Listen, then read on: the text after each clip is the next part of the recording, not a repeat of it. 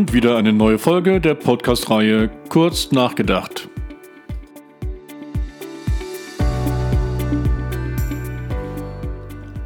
Heute mit einer Sonderfolge außerhalb der normalen Reihe.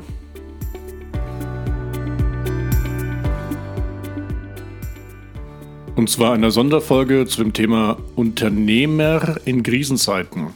Das ist bedingt aus der Rückmeldung von euch, dass die letzten beiden Folgen über die schwarzen Schwäne und die Digitaltransformation in Corona-Zeiten euch besonders gefallen hat.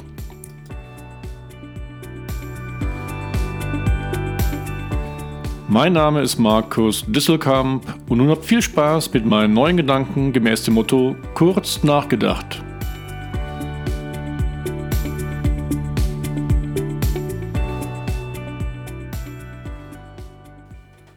So, wie gesagt, die heutige Folge hat das Motto Unternehmer in Krisenzeiten.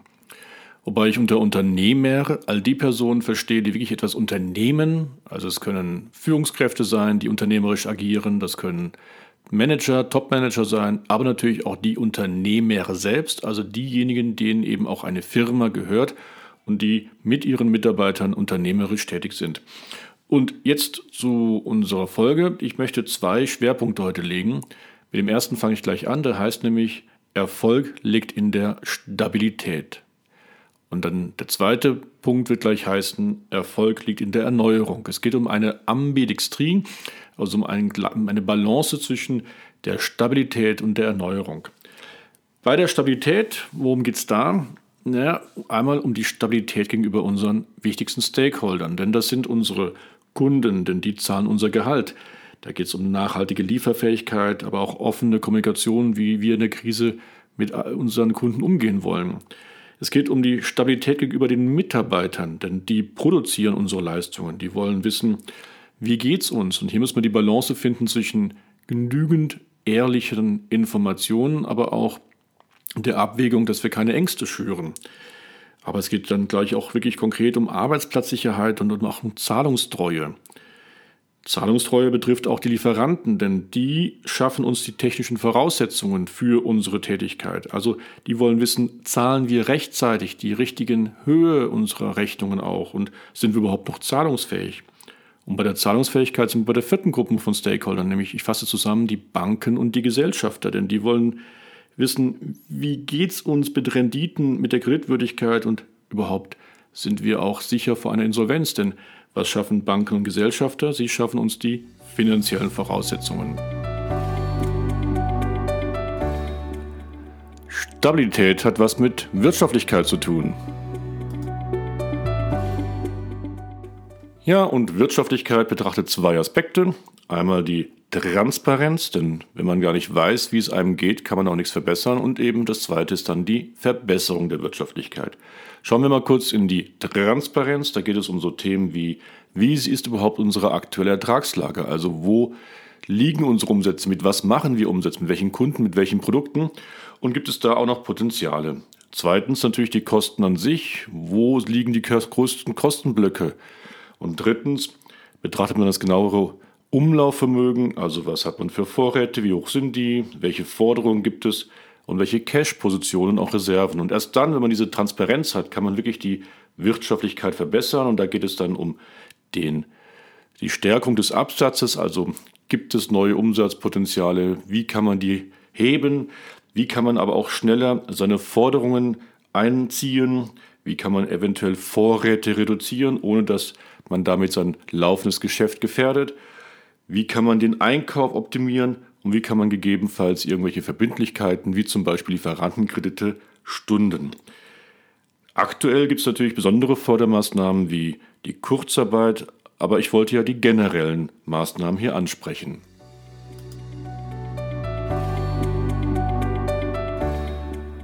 Und das Thema Unternehmer in der Krisenzeit, das heißt auch Erneuerung.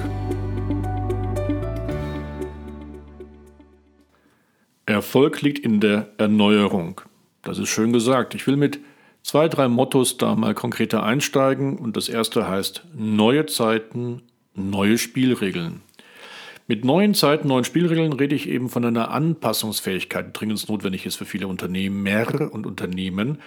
denn wir erleben eine ganze Reihe von direkten Effekten und Konsequenzen jetzt aus der Corona-Krise, wie die Betriebsschließungen bei unseren Restaurants und bei den Hotels, Kurzarbeit, Homeoffice der Mitarbeiter, aber auch Lieferengpässe bei eigenen Lieferanten. Da erleben wir auf einmal Nachteile der bisher immer so hochgelobten Globalisierung der globalen Warenströme.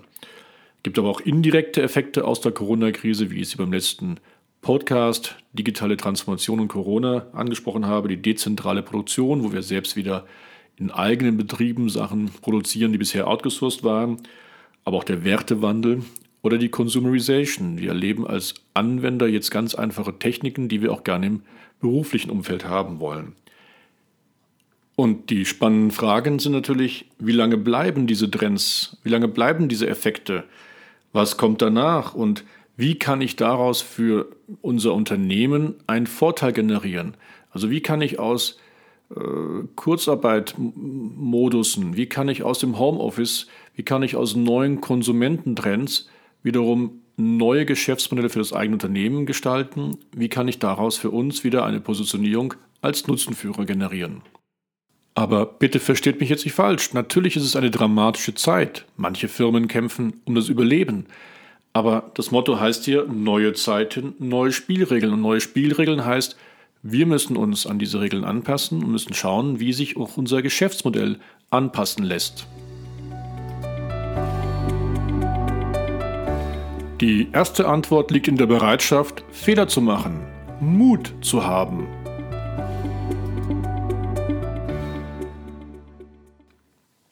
Ich habe mal im Duden nachgeschaut, was eigentlich unter dem Begriff Mut steht.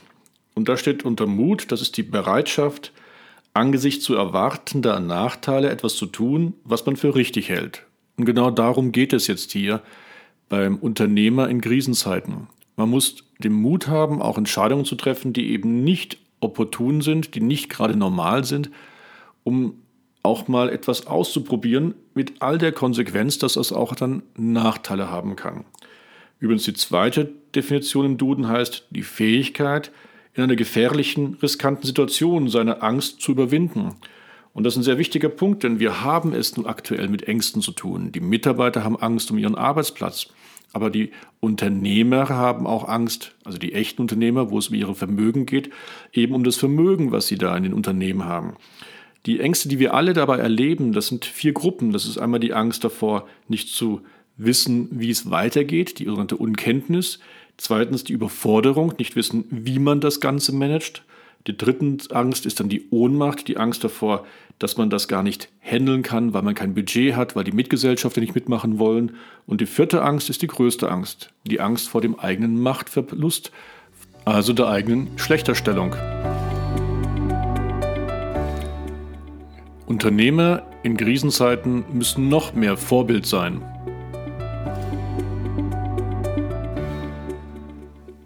In zwei Bereichen müssen wir Vorbild sein als Unternehmer. Der Bereich 1 ist, sind die klassischen Vorbildfunktionen. Dazu gehört Verständnis zeigen für die Mitarbeiter, Eigeninitiative haben, selbst mal mit neuen IT-Lösungen rumarbeiten, selbst mal mit den neuen Maschinen arbeiten, aber auch die Präsenz in wichtigen Teamveranstaltungen oder die Deeskalationsrolle zu übernehmen, wenn es mal nicht so gut klappt. Das sind klassische Vorbildfunktionen. Dann kommt aber noch ein zweiter Block dazu, nämlich Vorbild bei unorthodoxen Entscheidungen sein. Also selbst unorthodoxe Entscheidungen hervorzwingen, aber auch dann umsetzen. Und dazu gehört zum Beispiel die aktive Suche nach neuen Märkten. Also lasst uns doch mal neue Kundengruppen angehen. Lasst uns mal einen Trend für uns überlegen, was können wir daraus machen. Lasst uns mal überlegen, wie sich die Kaufmotive der Kunden ändern und wie wir die zugunsten von uns verwenden können.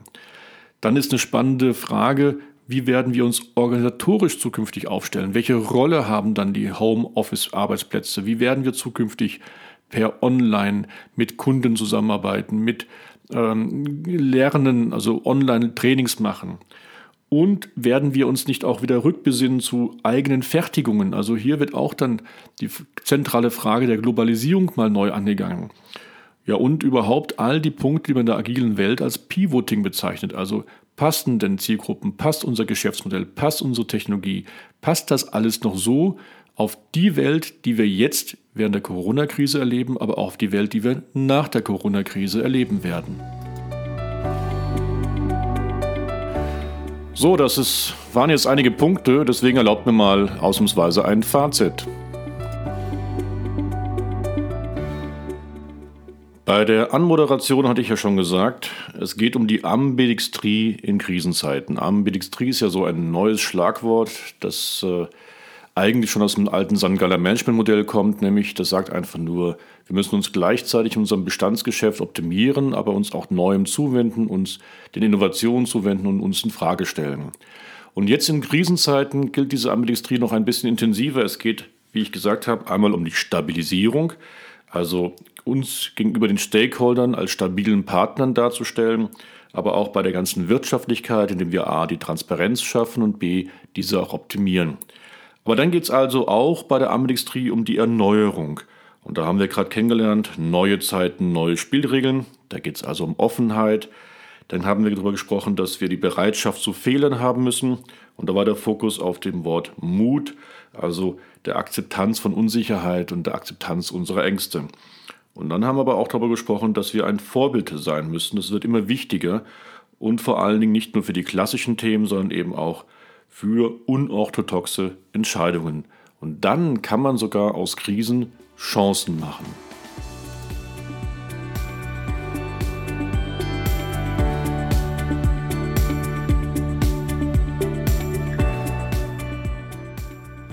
So, das war unsere heutige Folge. Es war eine weitere Sonderfolge quasi zum Thema Corona. Ich hoffe, ihr konntet etwas mitnehmen und es hat euch gefallen. Wenn ja, dann empfehlt mich bitte weiter und wählt mein Follower oder Abonnement. Lieben Gruß, euer Markus.